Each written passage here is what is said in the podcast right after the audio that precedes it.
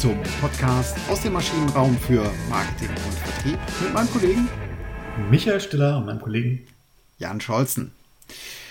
Ja, wie angekündigt, ähm, nehmen wir den Staffelstab vom letzten Mal auf, wo es um das Thema Motive und Motivation geht. Und in dieser Folge möchten wir mit Ihnen ja, besprechen oder wir besprechen für Sie und freuen uns auf Ihre Besprechung. Ähm, wie, wie nämlich, ähm, was wir damit machen als äh, Marketeers. Also wie können wir auf die Motive abzielen? Welche Fallstricke gibt es dabei? Und ähm, ja, deswegen heißt der Titel unserer 155. Folge unser Motiv die Motivation. Genau. Denn wir haben ja beim letzten Mal schon besprochen, dass das Motiv was sehr Grundlegendes ist. Also es ist eine, eine ja, Disposition, äh, würden wir sagen, eine, eine, eine grundsätzliche Haltung eines Konsumenten, eines Kunden, eines Menschen. Bringt uns aber nicht viel, weil wir wollen ja, dass er sich verhält er muss ja irgendwas auslösen. Und wir haben ja vor kurzem auch mal über das Foxsche Verhaltensmodell gesprochen und ähm, da geht es ja vor allem um die Motivation. Also irgendwas müssen wir jetzt machen. Wir müssen einen Trigger setzen, einen Anreiz setzen, damit diese grundsätzliche, dieses grundsätzliche Motiv auch in eine Motivation umschlägt. Genau. Das Schöne am Motiv war ja, das ist, äh, du hast es schon so gesagt, dauerhaft, das ist schwer beeinflussbar, das ist einfach da. Das muss man akzeptieren als, äh, als, äh, als Anbieter.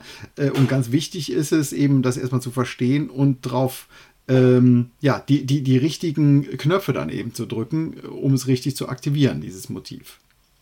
Genau. Und ähm, Dafür müssen wir, wir haben es schon tausendmal gesagt, und das ist auch ein Konstrukt, auch in der Marketingwissenschaft, auch in der Psychologie, müssen wir die Menschen aktivieren, also eine Aktivierung auslösen. Jetzt mhm. gibt es da ganz unterschiedliche Arten von Aktivierung.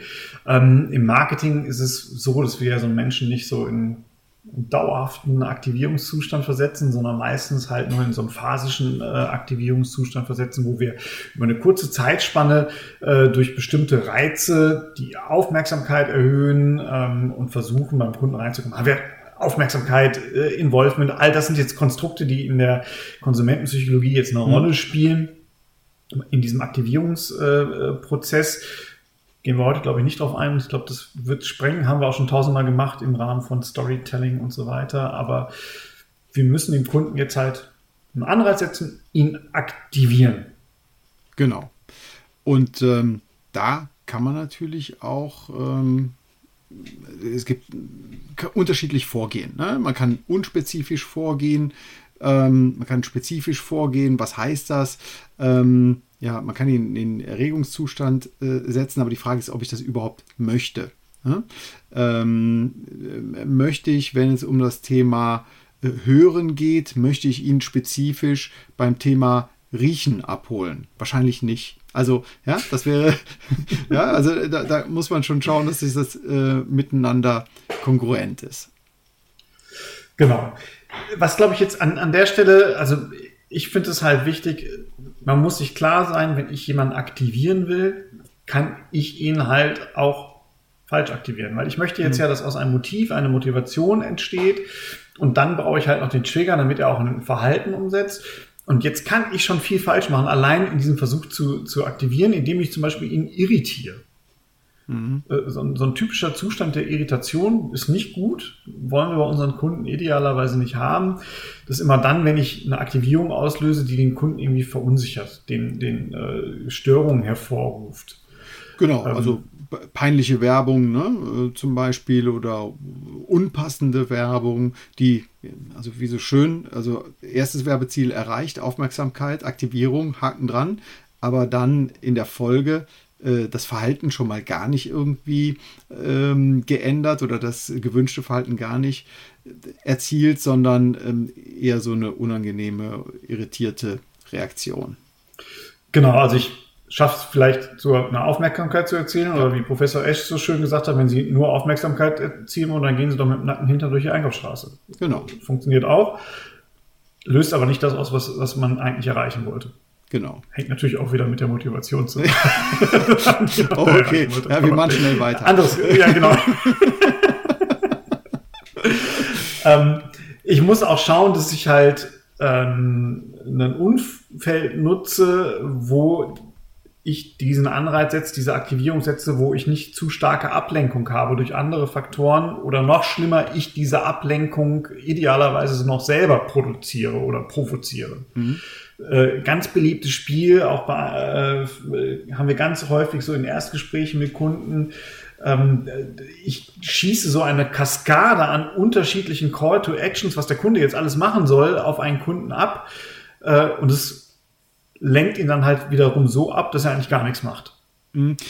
Anderes Beispiel dafür ist äh, Celebrity-Werbung. Ne? Also wenn ich ähm, Celebrities, bekannte Persönlichkeiten aus der Öffentlichkeit ähm, für eine kurze Zeit werben lasse und die sieht man dann wiederum ein halbes Jahr später oder ein Jahr später wieder für etwas anderes. Also ein Negativbeispiel, zumindest aus meiner Sicht, war damals der, äh, der Jürgen Klopp, der für äh, die Automarke Opel äh, eine ganz gelungene Kampagne eigentlich, ähm, die der er begleitet hat, aber der hat das nicht lange durchgezogen. So. Und dann hat er relativ viel Aufmerksamkeit bekommen, aber dieser Transfer zum Auto hat nicht stattgefunden. Gefunden. Die Leute waren abgelenkt, zumal dann eine andere Werbung wieder äh, rum mit ihm äh, ein Jahr später da stand. Also äh, ungeschickt aus meiner Sicht. Ja, genau. Also man, man muss schon gucken, dass es halt äh, auf den Punkt geht und auch da nochmal der Verweis äh, auf vor zwei Wochen das Thema Konsistenz äh, spielt da sicherlich auch nochmal eine Rolle. Ähm, und das, ich glaube, das Schlimmste, was wir machen können, ist halt die Aktivierung so zu gestalten, dass wir Reaktanz erzeugen. Und ich weiß, Reaktanz ist eine deiner Lieblingsdefinitionen. Komm, ja, ja. Ist ein Konstrukt und es gibt, ich will gar nicht zu weit in die, äh, gar nicht zu tief in die Definitionskiste greifen, aber ähm, Reaktanz, ähm, schönes, eine schöne äh, Definition äh, habe ich hier gefunden bei, bei Georg Felser. Äh, Reaktanz ist die Folge einer wahrgenommenen Freiheitseinschränkung. Punkt. Ja, also das ist ein, ein maximales Störgefühl.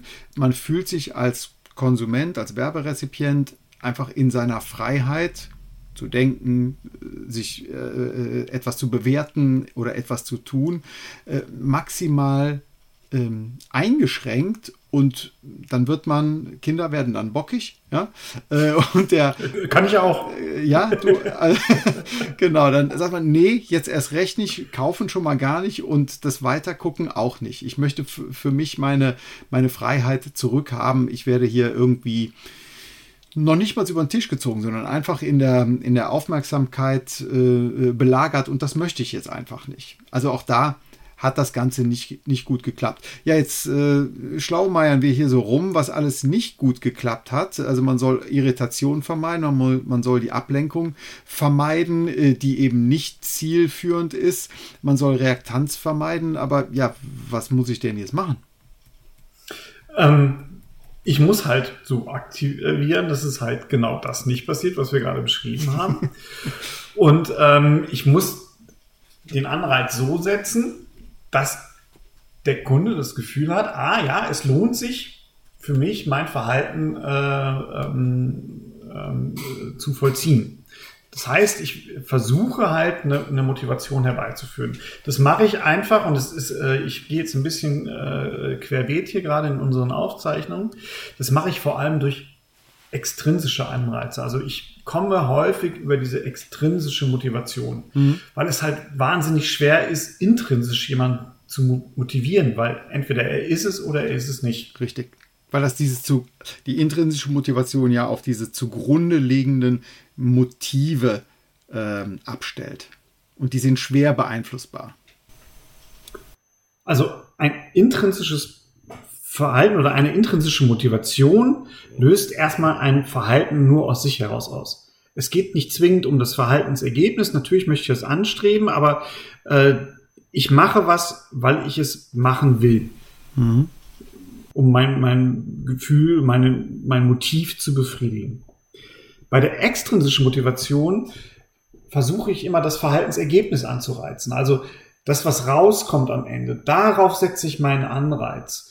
Äh, oder auch auf die Konsequenzen dieses Ergebnisses. Mhm. Ähm, das sind die Dinge, die ich bei der extrinsischen Motivation ähm, äh, ja, aktiviere, anreize. Das heißt, wenn wir als Werbewirker sind, dann setzen wir fast immer einen Trigger, mhm. äh, der genau das macht. Das kann das muss nicht immer ein Riesentrigger sein. Das können halt auch kleine Trigger sein, wie wir bei Fogg gelernt haben oder ja. beim Nudging. Ne? Ein schönes Beispiel, was ich da gefunden habe, wenn man die Leute halt dazu bewegen möchte, sich mehr zu bewegen, dann äh, gibt es so eine, in so einem Fitnessstudio wohl so einen Fahrstuhl, aber auch eine Treppe. Und auf diese Treppe ist es so, dass jedes Mal, wenn ich, äh, oder das war im Kaufhaus, glaube ich, im Fitnessstudio, mhm. jedes Mal, wenn ich auf diese Treppe äh, trete, ertönt ein Klavierton und es ergibt eine Melodie, wenn ich halt einmal durchgehe. So. Äh, das sind halt so kleine, aber trotzdem extrinsische Anreize, mhm. die ich setze. Wenn ich das intrinsische machen will, dann würde ich halt eher ermutigen, meiner, meinem Motiv zu folgen, mein Motiv in die Tat umzusetzen. Also ich würde dann nicht das Ergebnis incentivieren, dann erreichst du das, sondern trau dich doch, mach doch. So ein bisschen beim, beim Airbnb findet das manchmal statt. Lebe doch dein, dein Leben geh doch raus. Also das wären so typische mhm. äh, Situationen, wo ich versuche, intrinsisch zu motivieren, aber nicht das Ergebnis. Also Buch bei uns. Buch bei uns eine halbwegs bezahlbare Unterkunft in der äh, City von, von Madrid, sondern ähm, lebe dein Leben. Lebe dein Leben, genau. Also ne, für den Abenteuer. Also, und das ist halt nochmal auch wichtig zu wissen. Am Ende des Tages hauptsächlich aktiviere. Vielleicht mhm. auch ein bisschen akademisch, die, diese Frage. Okay, okay. Jetzt gibt es aber dann auch noch eine Reihe von Konflikten, ne? die, ähm, also meine, meine Motive konfligieren miteinander. Ähm, das habe ich noch nie gehört, das Wort. Das finde ich aber schön. Ich mag's. Ja, ich weiß nicht, ob es von mir kommt, aber ja, also. genau. Wenn, dann hast du dir jetzt ein Denkmal gesetzt. Also, äh, Motive können äh, durchaus auch aufeinander prallen. Ja? Ähm, da gibt es so auch jetzt etwas äh, akademischer diese, diese Konflikte beschrieben. Äh, ich glaube, wir, wir können es trotzdem mal nennen, ne? also Appetenz-Appetenzkonflikt. Ähm, Appetenz heißt halt, äh, Appetit, es zieht einen irgendwo hin, nicht zum Essen, sondern zu einem bestimmten Verhalten. Ja? Und dann habe ich eben äh, zwei unterschiedliche Motivationen. Du hast es mal schön hier in diesem Beispiel zusammengetragen, dass ich äh, mich zum Beispiel nicht zwischen zwei Handtaschen entscheiden kann, ne? weil die eine hat die eine Farbe, die andere die andere. Und äh, jetzt habe ich ein Problem. Ich muss mich entscheiden zwischen A und B. Genau ist ein, ist ein doofer Konflikt. Ähm, und wichtig wird jetzt aber der Punkt, dass ich das halt bedenke. Also wenn ich idealerweise, auch da die Referenz nochmal oder der Verweis auf, auf die Bayer-Persona, die wir ja auch schon mal besprochen haben, da versuche ich ja idealerweise schon so Motivlagen mit reinzunehmen, grundsätzliche Haltungen, was, äh, wo befindet er sich, versuche dann auch da schon Motivkonflikte zu antizipieren, also mhm. zu sagen, es gibt bestimmte Dinge, die ihn innerlich zerreißen. Und wenn ich dann jetzt in meiner Kommunikation eine Motivation auslösen möchte oder Verhalten auslösen möchte, dann sollte ich halt genau diesen Motivkonflikt schon mit bedenken. Weil im Lösen dieser Konflikte gerade dann, wenn es für den, für die, für die, für die Menschen klare und offensichtliche Konflikte sind, die, vor denen immer wieder steht, mhm. kann auch ein Mehrwert stecken. Ne? Und wenn ich jetzt zum Beispiel eine Handtasche habe, äh, mein Konkurrent hat die Handtasche in Rot und in Blau und ich mache jetzt aber eine Wendehandtasche, das ist ein total blödes Beispiel, dann habe ich aber diesen Konflikt aufgelöst. Ne? Bei uns brauchst du dich nicht zwischen zwei dann beiden Lieblingsfarben zu entscheiden, sondern bei uns hast du beide Lieblingsfarben in einer. Und kannst sie wenden. Genau. Und dann habe ich diesen Konflikt, dass ich die Handtasche super finde und beide Farben der Handtasche super finde, hätte ich den gelöst. Ist jetzt ein sehr, sehr einfaches Beispiel, aber ähm, finde ich ganz interessant. Ähm, in der Vorbesprechung sind wir über eine äh, Sache gestolpert oder ich hatte die Frage, wie bekomme ich das denn jetzt raus, ob ich diesen, ob meine Zielgruppe äh, so etwas, äh, ob das überhaupt relevant ist, hier so ein Appetenz-Appetenz-Konflikt. Also äh, spielt das hier überhaupt eine Rolle? Wie, wie kann ich das denn herausbekommen? Also klar, die einfachste Antwort wäre jetzt sicherlich Marktforschung. Ähm, aber grundsätzlich ist es ja so, ich habe es ja gerade schon mal gesagt, wenn ich versuche, meine Persona zu entwickeln und, das ist ja auch ein bisschen der, der Kern gewesen äh, mit, mit Matthias Niggerhoff, als wir mit ihm gesprochen haben. Mhm. Ähm, wenn ich diese Persona bilde, dann versuche ich halt da meine Motivlagen äh, auseinander äh, auch mit einzubringen und, und, mir anzugucken, wie, was treibt denn meine Persona an? Und wenn ich dann in die Motivation gehe, dann versuche ich zu antizipieren, löse ich mit meiner Aktivierung jetzt motivationale Konflikte aus? Und wie gehe ich dann letztendlich damit um? Im äh, Instrumentarium würde ich da jetzt zum Beispiel auch über ein Value Proposition Canvas hm? rankommen, wo ich einfach sagen würde, okay, da, da kann ich meine Pains und Gains ausloten. Äh, Wenn ich da die Person hinten dran nehme, habe ich eine hohe Chance, das im Vorfeld schon äh, ja, abschätzen zu können um dann auch mir direkt eine Möglichkeit ähm, zu überlegen, wie gehe ich damit letztendlich um. Mhm. Okay, also das mit den Persona, das finde ich ein, ein, ein, griffige, eine griffige Antwort. Klar, Marktforschung können wir immer machen, ist auch sicherlich nicht verkehrt, aber mir geht es ja um eine, um eine pragmatische Lösung und äh, das überzeugt mich schon, dass ich dann tatsächlich mir anschaue, okay, was sind die zugrunde liegenden Motive, wie ticken die, was sind die Einstellungen und ähm, ist da so ein möglicher Appetenz-Appetenzkonflikt überhaupt ähm, kommt, kann der überhaupt zum Tragen kommen. Dann haben wir aber jetzt nicht ähm, noch mal weiter, ähm, möchte ich mal weiterleiten hier zu dem Aversions-Aversionskonflikt. Was ist das? Das sind halt, wenn ich zwei Dinge habe, die ich nicht mag, hm. und die treten jetzt beide aber in, in, in meiner Handlungsalternative auf. Äh, das Beispiel hier, äh, was wir gefunden haben, ich glaube, das ist schwierig, das so, so ein Beispiel zu, zu konstruieren, ähm, ist äh, eine, eine Frau braucht kurz vor Ladenschluss, Ladenschluss noch eine passende Handtasche für einen Theaterbesuch.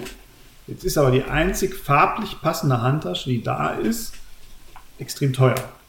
Jetzt hat sie aber den Zeitdruck, sie muss unter Zeitdruck handeln, das gefällt ihr nicht. Und das Modell, was sie da hat, das wäre jetzt okay, gefällt ihr aber auch nicht besonders und ist noch schlimmer, ist es auch noch zu teuer.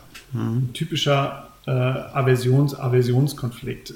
Ich kann ihn von mir sagen, aber das ist kein richtiger Aversionskonflikt. Es, es gibt ja noch die Mischung Appetenz, äh, Appetenz und Aversion äh, beim Kamin. Also als wir jetzt hier bei uns in, in, das Haus eingezogen sind, haben wir uns einen schönen Kamin bauen lassen. Das Doofe ist, wir haben den kleinsten Kamin genommen, den man bekommt. Jetzt wussten wir nicht, wie gut unser Haus gedämmt ist. Es ist sehr gut offensichtlich gedämmt, weil dieser Kamin schafft äh, innerhalb von einer Stunde ein wohlig warmes, schönes Feuer, aber auch 28 Grad. Das bedeutet, ich stehe permanent im, im, im Zwiespalt. Ich möchte dieses Feuer haben, möchte aber nicht diese Hitze haben und weiß, dass es ökologisch total unsinnig ist, weil die einzige Möglichkeit, diese Hitze wieder loszuwerden, ist, das Fenster aufzumachen. Mhm. Na, also habe ich da jetzt auch so einen typischen motivationalen Konflikt, äh, den ich mir selbst eingebrockt habe. Okay, das wäre die Kombi aus äh, Aversion und äh, Appetenz, ja? Also genau. äh, äh dich zieht hin zum Kamin, äh, wohlige Wärme, aber dich zieht es eben nicht dahin zu ähm, zu viel Hitze. Okay. Hm? Genau. Gut, haben wir verstanden. Ähm, ja, und das letzte ist dann, ja, das ist ja so dieser Ambival heißt es dann Ambivalenzkonflikt, oder? Genau, es ist ein Ambivalenzkonflikt. Ja. Ähm, wenn man das weder das eine will noch das andere. Also ja. ich kann mich dann einfach gar nicht mehr entscheiden. Okay. Ne? Weil okay. irgendwie, ich finde da keine, keine vernünftige, ähm, keine vernünftige Lösung mehr für. Mhm. Und ich muss mit diesen Konflikten umgehen. Das ist halt für einen Marketier ist es wichtig, das zu antizipieren und damit umzugehen, weil der Kunde geht ja auch damit um. Mhm. Oder der Konsument. Und die, dabei ist das Doofe, dass eine mögliche Reaktion ist, der entscheidet sich einfach gar nicht. Der geht wieder aus dem Laden raus. Weil er sagt so, nee, kann ich jetzt nicht. Also muss ich mir da was überlegen, wie löse ich das auf. Mhm. Ne, das kann man teilweise über Verkäufer versuchen, über Verkaufsschulungen, wie kann ich jemanden in die eine oder andere Richtung machen, weil es kann auch sein, dass man ähm, das auflöst, indem man den Konflikt verdrängt. Ne? Wir hatten schon beim, beim Konsistenzthema über Postrationalisierung gesprochen. Mhm.